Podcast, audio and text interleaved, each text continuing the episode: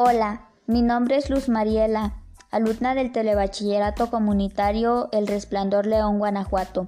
Hoy les hablaré sobre el tema ¿Los virus están vivos? ¿Qué son?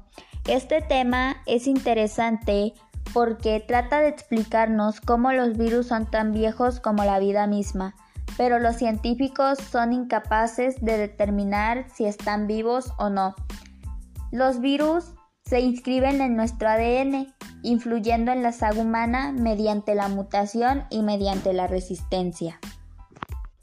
Lo que más me gustó fue cómo explican que cada que vamos a nadar tragamos más de mil millones de virus, ya que en una cuchara sopera de agua de mar eh, existen generalmente más virus que todos los habitantes de Europa.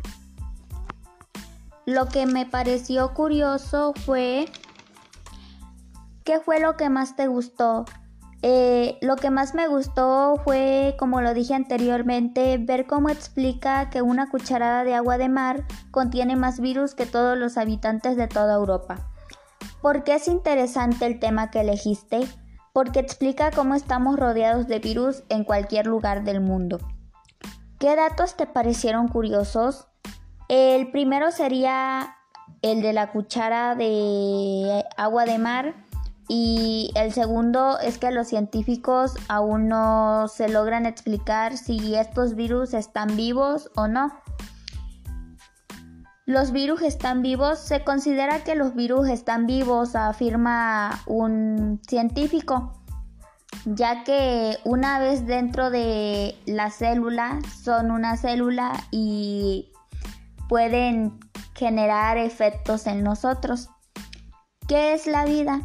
La vida es la propiedad y cualidad esencial de los animales y las plantas por la cual evolucionan, se adaptan al medio, se desarrollan y se reproducen. Eh, aquí también cabería que los virus sí tienen vida.